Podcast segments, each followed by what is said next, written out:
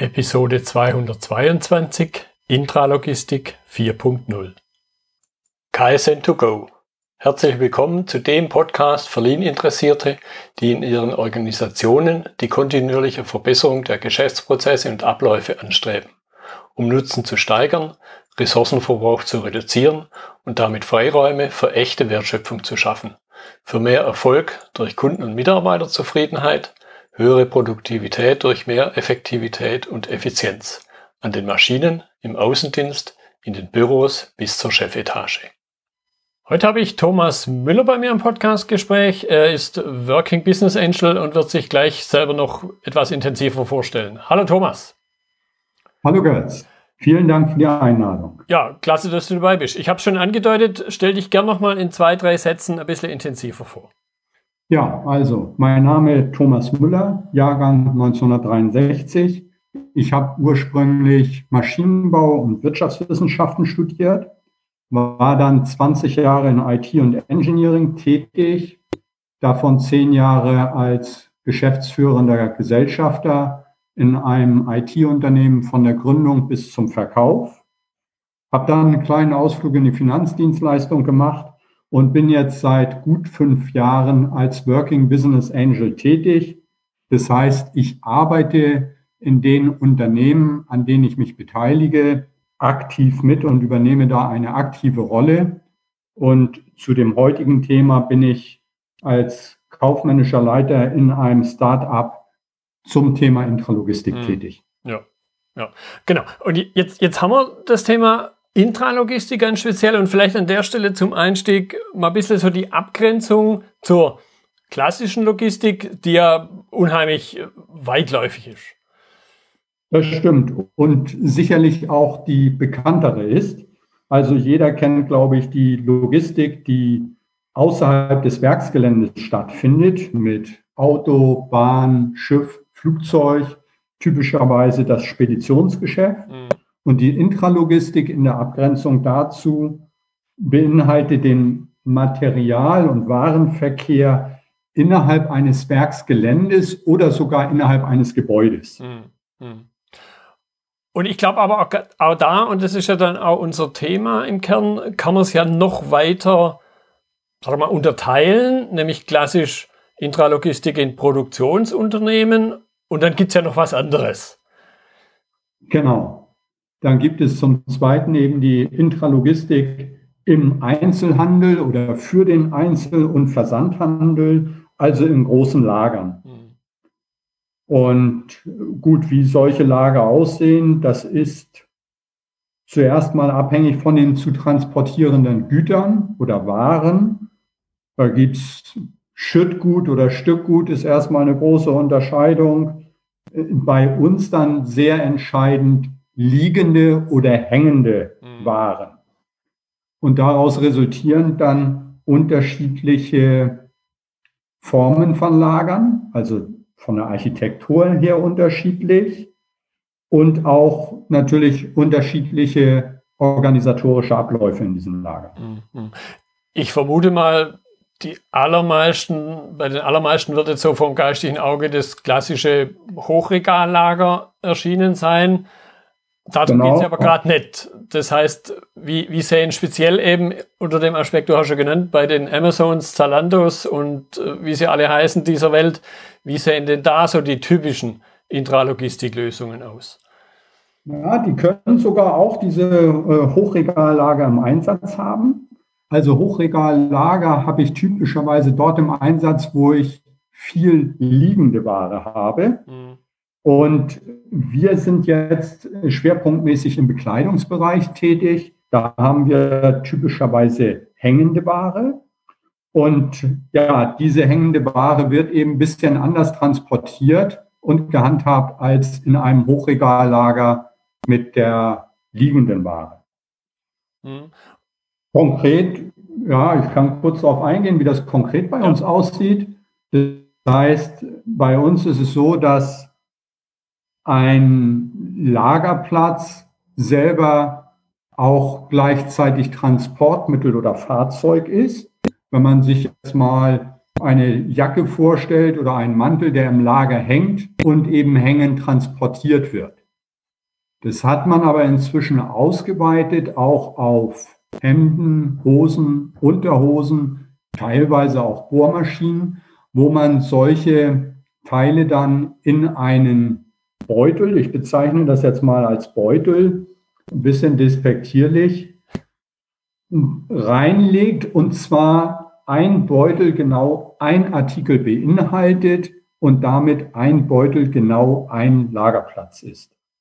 Ja, und, und, und dieser Beutel, ja, der wird dann über einen Haken mit einem Rolladapter verbunden, der in einem Schienensystem läuft und dort mit einer Schleppkette bewegt wird. Ja, das heißt, man kann im Grunde sagen, das Transportmittel ist auch Lagerort, beziehungsweise genau. umgekehrt. Der, Lagerort bewegt sich selber. Also dieser einzelne kleine Beutel, Back, Backsorter, bewegt sich. Genau. Ja, ist korrekt. Wobei an der Stelle muss man jetzt sagen, in der heutigen Verfassung wird bewegt. Hm, genau. Ja. Gut, das ist vielleicht auch ein, ein, gutes Stichwort, jetzt noch, noch tiefer reinzugehen. Die Überschrift oder der, der Titel unserer Episode Intralogistik 4.0 kennen wir jetzt alle wahrscheinlich dieses 4.0 zumindest vom Thema Industrie 4.0 und da hat man ja was im Auge. Okay, was war 1, 2, 3.0? Was ist jetzt äquivalent bezogen auf Intralogistik 1, 2, 3 gewesen? Oder noch? Ja, also jetzt betrachtet immer die Bekleidungsindustrie mit diesen hängenden äh, Artikeln und auch diesen speziellen Lagerplätzen, die also diese Sorterbacks sind. Hier gibt es die Unterscheidung halbautomatisch, vollautomatisch und dann eben zukünftig die 4.0 Taschen. Die, das ist davon abhängig, maßgeblich, wie diese Taschen be- und entladen werden. Mhm. Also die Taschen können automatisch beladen werden, indem der Artikel in diese, durch eine Fallklappe in diese Tasche hineingeworfen wird. Äh, die können aber genauso gut auch händisch beladen werden. Und das Gleiche gilt für das Entladen, also am Packplatz, wo dann die Artikel in irgendeine Versandkiste rein müssen. Äh, auch dieses Entladen kann entweder händisch erfolgen, das heißt, die Taschen werden händisch entladen, die Artikel werden dann in die Box reingelegt, oder diese Taschen werden automatisch entladen und fallen dann in diese Versandbox. Mhm, mhm. Und dementsprechend unterscheidet man halbautomatische oder vollautomatische Taschen, wobei diese Taschentechnologie noch relativ, allgemein noch relativ neu ist die halbautomatischen am Markt aber durchaus etabliert sind und auch steigendes Interesse finden. Die vollautomatischen, da sind bis jetzt nur drei Taschentypen entwickelt worden, die auch wirtschaftlich herstellbar sind und die alle von dem Unternehmen, welches ich gerade unterstütze. Jetzt könnte ich mir vorstellen, ähnlich wie bei dem Thema Industrie, man wird nicht über sowas wie Industrie 4.0 nachdenken, wenn die anderen Sachen vorher schon perfekt, um es mal ganz krass auszudrücken, perfekt gewesen wären. Beziehungsweise andersrum mhm. ausgedrückt, bestehende Lösungen haben Nachteile. Ich meine, ein bisschen kann man es aus dem halbautomatisch vielleicht schon raushören, aber das noch ein bisschen konkreter. Was sind die Nachteile bestehender Lösungen? Warum denkt man jetzt über was Neues nach? Gut, also halbautomatische oder vollautomatische gegenüber halbautomatischen haben einen Vorteil in der Ergonomie, weil dieses B- und Entladen eine sehr eintönige Tätigkeit ist, die das Personal da zu vollziehen hat, mhm. was auch entsprechend auf ja, Rücken, Halteapparat und sonstiges geht. Darüber hinaus hat diese, egal ob halbautomatisch oder vollautomatisches System, äh, den Nachteil, dass es mit dieser Schleppkette betrieben wird. Mhm. Und aus dieser Schleppkette resultieren diverse Nachteile. Das ist zum einen, dass in so einem Lager immer Staub vorhanden ist, dass dort immer Reibung zwischen diesen Taschen stattfindet, es zu elektrostatischer Aufladung kommt und damit diese Schienen verdrecken können. Mhm. Und zwar so stark, dass es auch zu Blockaden kommen kann, welche dann zu einem Reißen der Zugkette führen. Mhm. Und diese Schleppkette, mal abgesehen davon, dass die ein paar hunderttausend Euro schnell kostet, das wird den Lagerbetreiber aber gar nicht so sehr stören, sondern das Problem ist, dass er relativ viel Zeit benötigt zur Fehlerfindung und zur Fehlerbehebung. Mhm. Und das bei Anforderungen äh, 24-7, Next Day Delivery. Mhm. Da liegt eigentlich der Schwachpunkt für diesen Lagerbetreiber, dass dort ein großer Teil seines Lagers längere Zeit unbrauchbar ist. Mhm. Und unbrauchbar oder längere Zeit ist da schon kritisch ein Tag oder sowas. Ja, ja. Ja, das ist das eine. Ja. Und das zweite ist der Energieverbrauch, weil diese Schleppketten werden permanent bewegt, um die Artikel raussortiert zu bekommen, die man benötigt.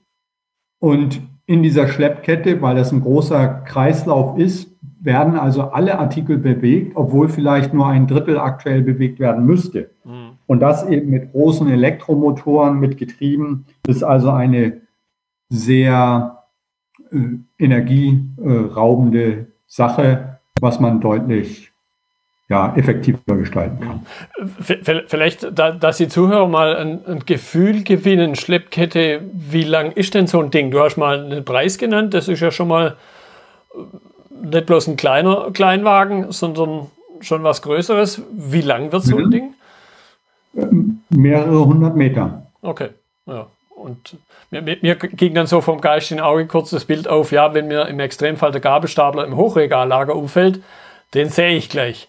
Aber den Punkt, wo die Kette gerissen ist, äh, glaube ich, wird es spannender. Das stimmt. Das ist so, weil dort auch viel in schlecht beleuchteten Räumlichkeiten abläuft, mhm. teilweise ein- oder zweistöckig abläuft. Und ja, deswegen benötigt das ein bisschen Zeit, diesen, diesen Defekt zu finden und dann eben auch zu beheben. Ja, ja. Okay, jetzt ist ziemlich klar geworden, was sind die Nachteile von existenten Lösungen und dann macht es, glaube ich, jetzt auch Sinn, mehr über die Vorteile von 4.0 zu reden. Das heißt, was ist da anders? Ja, bei 4.0, da reden wir von autonom fahrenden Taschen. Das heißt also, die Tasche hat einen eigenen Antrieb, jede Tasche hat einen eigenen Antrieb und fährt selber und ist auch mit einer eigenen Intelligenz versehen. Mhm. Also eigene Intelligenz, dass sie weiß, wo befinde ich mich, wo muss ich hin, wie ist mein Ladezustand, also was habe ich für einen Artikel geladen, wie ist mein Batterieladezustand, äh, wie ist mein Reifenzustand, muss ich irgendwie einen Service in Anspruch nehmen oder nicht. Und somit ist also dieses autonom fahrende Fahrzeug mit eigener Intelligenz versehen. Es müssen sich im Großen und Ganzen nur die Taschen bewegen, die auch be irgendwie einen Transportauftrag aktuell auszuführen haben und die anderen können hängen. Ich habe natürlich auch hier ein paar Taschen zur Seite zu räumen, damit ich äh, freie Fahrt habe, aber ich habe dort deutlich weniger zu bewegen und dieses System Schleppkette entfällt an der Stelle. Mhm. Ja, bei mir ist es wieder vom geistigen Auge gerade äh, ein Bild entstanden. Im Grunde ist das ja so diese vergleichbar die ganz klassische Spielzeug-Autorennbahn, äh, wo halt maximal ja. zwei Autos aneinander vorbeikamen. Und, und das wäre jetzt auch so ein bisschen meine nächste Frage. Das heißt, ich brauche, um diese Flexibilität reinzubringen, muss ich nicht nur die Kette loswerden, sondern ich muss ja auch viele von solchen Überholpunkten zum Beispiel haben oder vielleicht Parkstationen. Ja, das stimmt. Also das Lager wird aufgeteilt werden, weil erfahrungsgemäß ist es im Lager so, ich habe, und wir reden da, vielleicht das mal zu erwähnen, über eine Million Lagerplätze mhm. in heutigen Lagern, die solche Technologie nutzen. Das heißt, ich habe auch eine Million solcher Taschen beziehungsweise Fahrzeuge in meinem Lager. Davon ist aber dann typischerweise ein Drittel leer und wartet auf Beladung. Ein Drittel ist im Volllager und ein Drittel wird bewegt. Mhm. Das heißt, ich muss mir ein passendes Schienensystem aufbauen, welches den unterschiedlichen Anforderungen gerecht wird und dann ja Transportwege, Haltewege unterscheidet. Mhm. Ähnlich, man kann das vielleicht so ein bisschen sich veranschaulichen wie äh, im realen Autoverkehr. Da gibt es eben die Stadt, dann gibt es die Landstraße und dann gibt es die Autobahn. Mhm. Und alle drei benötige ich, damit ich diesen Lagerfluss vernünftig organisieren kann. Ja, und manchmal vielleicht auch die Parkplätze, um etwas abzustellen. Genau, ja, vollkommen richtig. Okay, gut. Jetzt könnte ich mir vorstellen, wenn das alles so trivial wäre, wäre vielleicht schon früher jemand drauf gekommen. Das heißt, äh, die Frage geht in die Richtung, gibt es dann da auch Herausforderungen? Das vermute ich mal sind andere. Und wenn Stimmt. ja, was, was sind dann spezielle Herausforderungen da? Also die äh, größte Herausforderung besteht darin, diese Vielfalt, äh, Vielzahl von Fahrzeugen, also eine Million Fahrzeuge auf relativ kleinem Raum kollisionsfrei zu bewegen. Mhm. Das heißt, ich brauche da eine vernünftige Schienenarchitektur für und ein entsprechendes Kommunikationssystem, welches in der Lage ist, die Fahrzeuge miteinander intelligent kommunizieren zu lassen, um dann zügig aneinander vorbeifahren zu können und keine Kollisionen zu erzeugen. Das heißt, da liegt die große Herausforderung ja, drin. Ja. Da höre ich auch so ein bisschen raus, man kann jetzt nicht äh, sehr naiv gesprochen sagen, ja, okay, ich schaffe die Kette ab und mache lauter selbstfahrende Bags, benutze aber die gleichen Schienen. Wird wahrscheinlich nicht funktionieren, oder? Ah, das, das Schienensystem, ja, das stimmt. Also das funktioniert so nicht, wenn wir jetzt mal äh, uns überlegen, vor dem Hintergrund da was umstellen zu wollen. Also das funktioniert nicht. Ansonsten ist aber das Schienensystem bei den Selbstfahrenden deutlich einfacher als bei den durch Schlepptreppe, äh, Schleppkette angetriebenen mhm. Fahrzeugen oder Taschen. Ja, von, von, der, von der Technik her, aber ich glaube, so eine und dieselbe Schiene. So, Nein, das geht nicht. Das ja. sind unterschiedliche Schienen, äh, definitiv. Genau. Oder, oder eben auch diese, ja, wie verteilt sich's, wenn man sich jetzt mal eben wieder klassisch vielleicht Eisenbahnverkehr vergleicht mit dem Individualverkehr über Lastwagen. Ich glaube, da kommt auch schon sehr gut raus, warum sich denn bestimmte Dinge, bestimmte Güter oder sehr viele Güter im Grunde ja von der Schiene auf die Straße bewegt haben, was, wenn ich so kurz drüber nachdenke, ja durchaus eine ähnliche Entwicklung hat, die deutlich höhere Flexibilität. Das stimmt. Also auf der einen Seite habe ich die deutlich höhere Flexibilität. Auf der anderen Seite ist die Herausforderung, die hier zu lösen ist, im Grunde genommen auch ähnlich wie im Straßenverkehr, wo wir ja gerade die Diskussion haben, auch zum autonomen Fahren uns zu entwickeln mhm. Und sagen, da haben wir eben so viele Freiräume, so viele mögliche Situationen. Das heißt, mein Fahrzeug muss wirklich eine außerordentliche Intelligenz haben, dass es sich autonom ohne Fahrer in diesem Verkehr bewegen kann. Mhm. Ja, da ist dann vielleicht die, die Schiene an sich ist dann da wieder der gewisse Vorteil, weil halt schon mal eine Dimension wegfällt. Stimmt, vollkommen richtig. Also damit haben wir einige Freiheitsgrade reduziert. Auf der anderen Seite haben wir von der Vielzahl auf gedrängtem Raum größere, fast größere Herausforderungen als im Straßenverkehr. Hm, hm, ja. ja. Okay, da, dann ging mir noch ein, ein Punkt durch den Kopf, so, so ein Aspekt Skalierbarkeit. Vorhin hast du über, über die Länge der Kette gesprochen. Da könnte ich mir jetzt fast vorstellen, dass es da eine, ja, ich will nicht sagen eine 1 zu 1 Beziehung, aber wahrscheinlich doch eine, eine ziemlich enge Beziehung gibt zwischen dem Schienennetz und der Kette, weil die Kette ja praktisch das ganze Schienennetz umfassen muss. Das, glaube ich, ist jetzt wahrscheinlich bei so einem, bei so einem autonomen System wieder anders. Das heißt, wenn grundsätzlich noch nicht alles ganz dicht gepackt ist, dann kann ich auch mal noch äh, ein paar dazuhängen. Etwas flapsig ausgedrückt.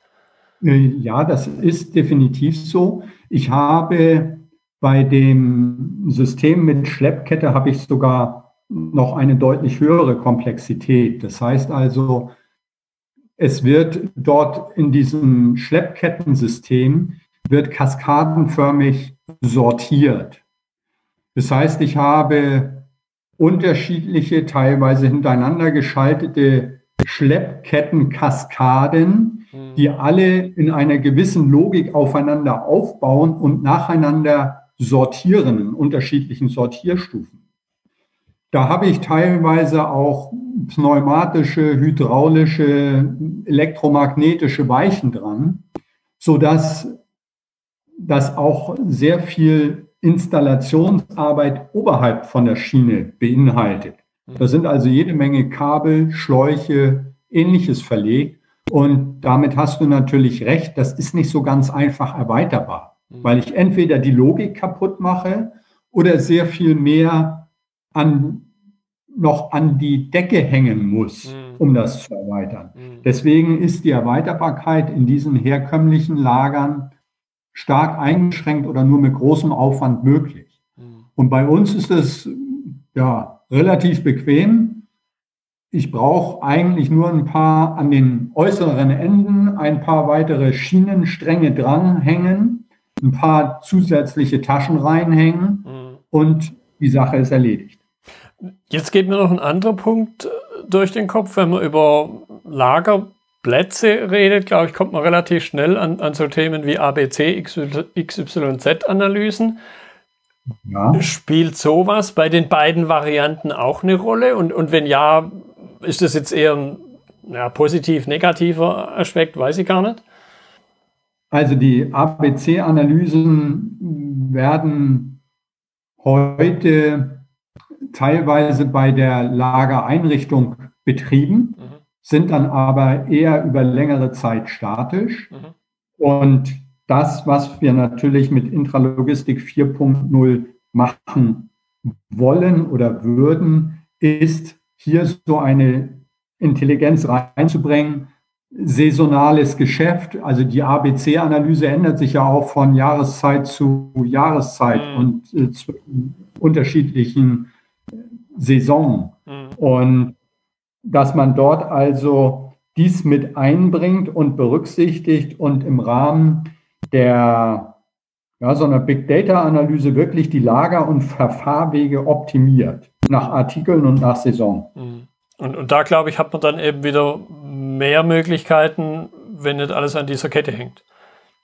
Das stimmt, da habe ich äh, höhere Freiheitsgrade. Mhm. mhm wenn wir jetzt noch, noch einen Punkt uns anschauen, einerseits Weiterentwicklung, andererseits aber auch so Themen, ganz am Anfang hast du es mal, mal angedeutet, Interaktion mit Menschen.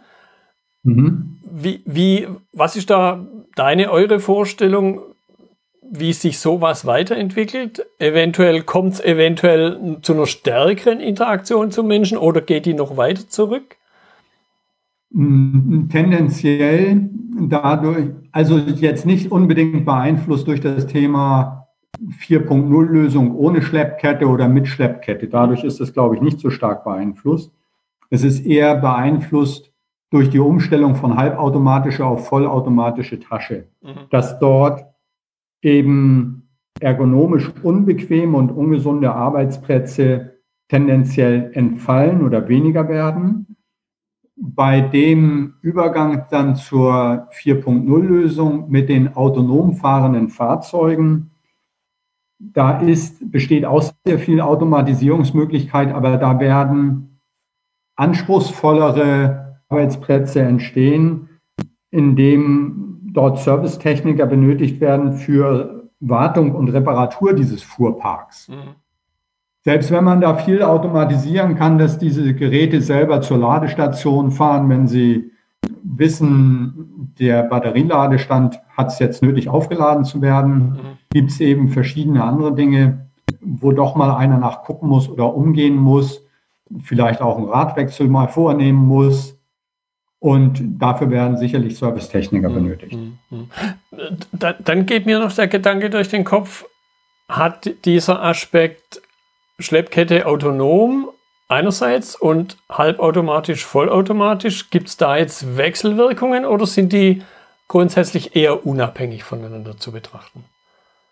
Die sind unabhängig voneinander zu betrachten. Das heißt, ich kann sowohl das Schleppkettensystem als auch das autonom fahrende System, äh, die kann ich beide sowohl mit halbautomatischen als auch mit vollautomatischen Taschen betreiben. Okay. Okay, und, und, und das ist ja dann auch wieder der im Grunde ein, ein Mit, nicht der, aber ein mitbestimmender Faktor, was eben die Interaktion mit den Menschen angeht. Genau, stimmt. Okay. Gut, wenn jetzt jemand sagt, boah, coole Sache, habe ich noch nie was davon gehört, aber genau das nach, nach dem suche ich eigentlich die ganze Zeit schon. Was sind so Möglichkeiten, sich da zu informieren? Ich habe immer mal wieder von ihr gesprochen. Geh mal da noch ein bisschen drauf ein. Wer seid ihr, um es mal so auszudrücken? Ja, also wie ich eingangs gesagt habe, bin ich ja als Working Business Angel tätig. Dementsprechend ist dieses Unternehmen, für welches ich gerade arbeite, die EMHS GmbH, Efficient Material Handling Solutions, ein Start-up. Mhm. Und äh, ein Start-up hat natürlich noch nicht alles fertig entwickelt und sucht deswegen auch zum Abschluss der Entwicklungsarbeiten noch finanzielle Mittel und bietet dafür auch äh, eine Beteiligungsmöglichkeit an. Hm. Genau, da, da wird man dann auch ein bisschen was in die Notizen dazu nehmen. Wenn jetzt gerade jemand sagt, wow, das hört sich spannend an, ich habe ein bisschen Geld auf der hohen Kante, dann darf er da sich durchaus engagieren. Ja, und kann sich gerne an mich wenden zur Klärung weiterer Fragen, die sicherlich auftauchen und äh, auch weitere Details dazu besprechen. Prima. Gut, Thomas, ich danke dir für deine Zeit. Das war mal wieder ein sehr technisches Thema diesmal, aber trotzdem äußerst spannend, weil es eben da auch zeigt, dass nichts stehen bleibt, dass sich alles weiterentwickelt und man ein Stück weit halt wissen muss, was da draußen passiert. Deshalb, ich danke dir nochmal für deine Zeit. Ja, danke dir für die Einladung, Götz. War sehr interessant. Das war die heutige Episode im Gespräch mit Thomas Müller zum Thema Intralogistik 4.0. Notizen und Links zur Episode finden Sie auf meiner Website unter dem Stichwort 222. Wenn Ihnen die Folge gefallen hat, freue ich mich über Ihre Bewertung bei iTunes. Sie geben damit auch anderen Linieninteressierten die Chance, den Podcast zu entdecken. Ich bin Götz Müller und das war KSN2Go. Vielen Dank fürs Zuhören und Ihr Interesse. Ich wünsche Ihnen eine gute Zeit bis zur nächsten Episode. Und denken Sie immer daran, bei allem, was Sie tun oder lassen, das Leben ist viel zu kurz, um es mit Verschwendung zu verbringen.